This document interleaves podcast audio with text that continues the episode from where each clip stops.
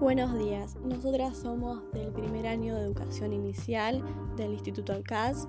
Somos Ludmila Ricio, Sofía Loruso, Sofía Barral y Camila Larsen. En este podcast vamos a hablar sobre el mito de la caverna. Es una metáfora de la filosofía occidental. Platón describe una caverna en la que se encuentra un grupo de hombres prisioneros con cadenas que le sujetan el cuello y las piernas, desde su nacimiento. Solo pueden mirar hacia la pared del fondo. Justo detrás de ellos se encuentra un muro y un fuego.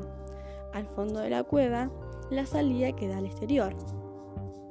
Tras el muro caminan hombres levantando todo tipo de objetos distintos, cuya sombra, por la luz del fuego, se proyectan en la pared que miran los prisioneros quienes consideran esas sombras como la única realidad existente.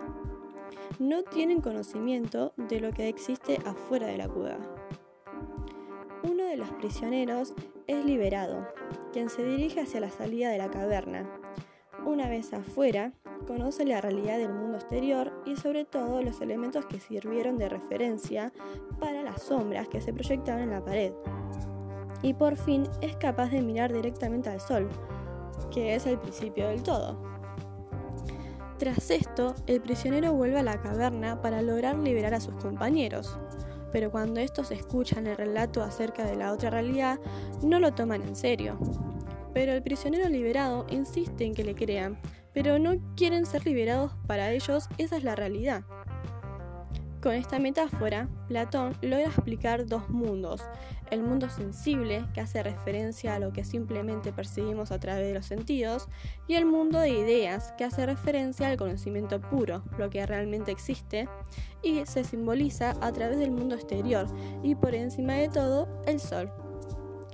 Platón nos intenta decir que no debemos quedarnos con las primeras experiencias, sino de usar la ciencia y la educación para tener un espíritu crítico y poder llegar más allá de eso. Ahora bien, nosotros, ¿vivimos adentro o fuera de la caverna?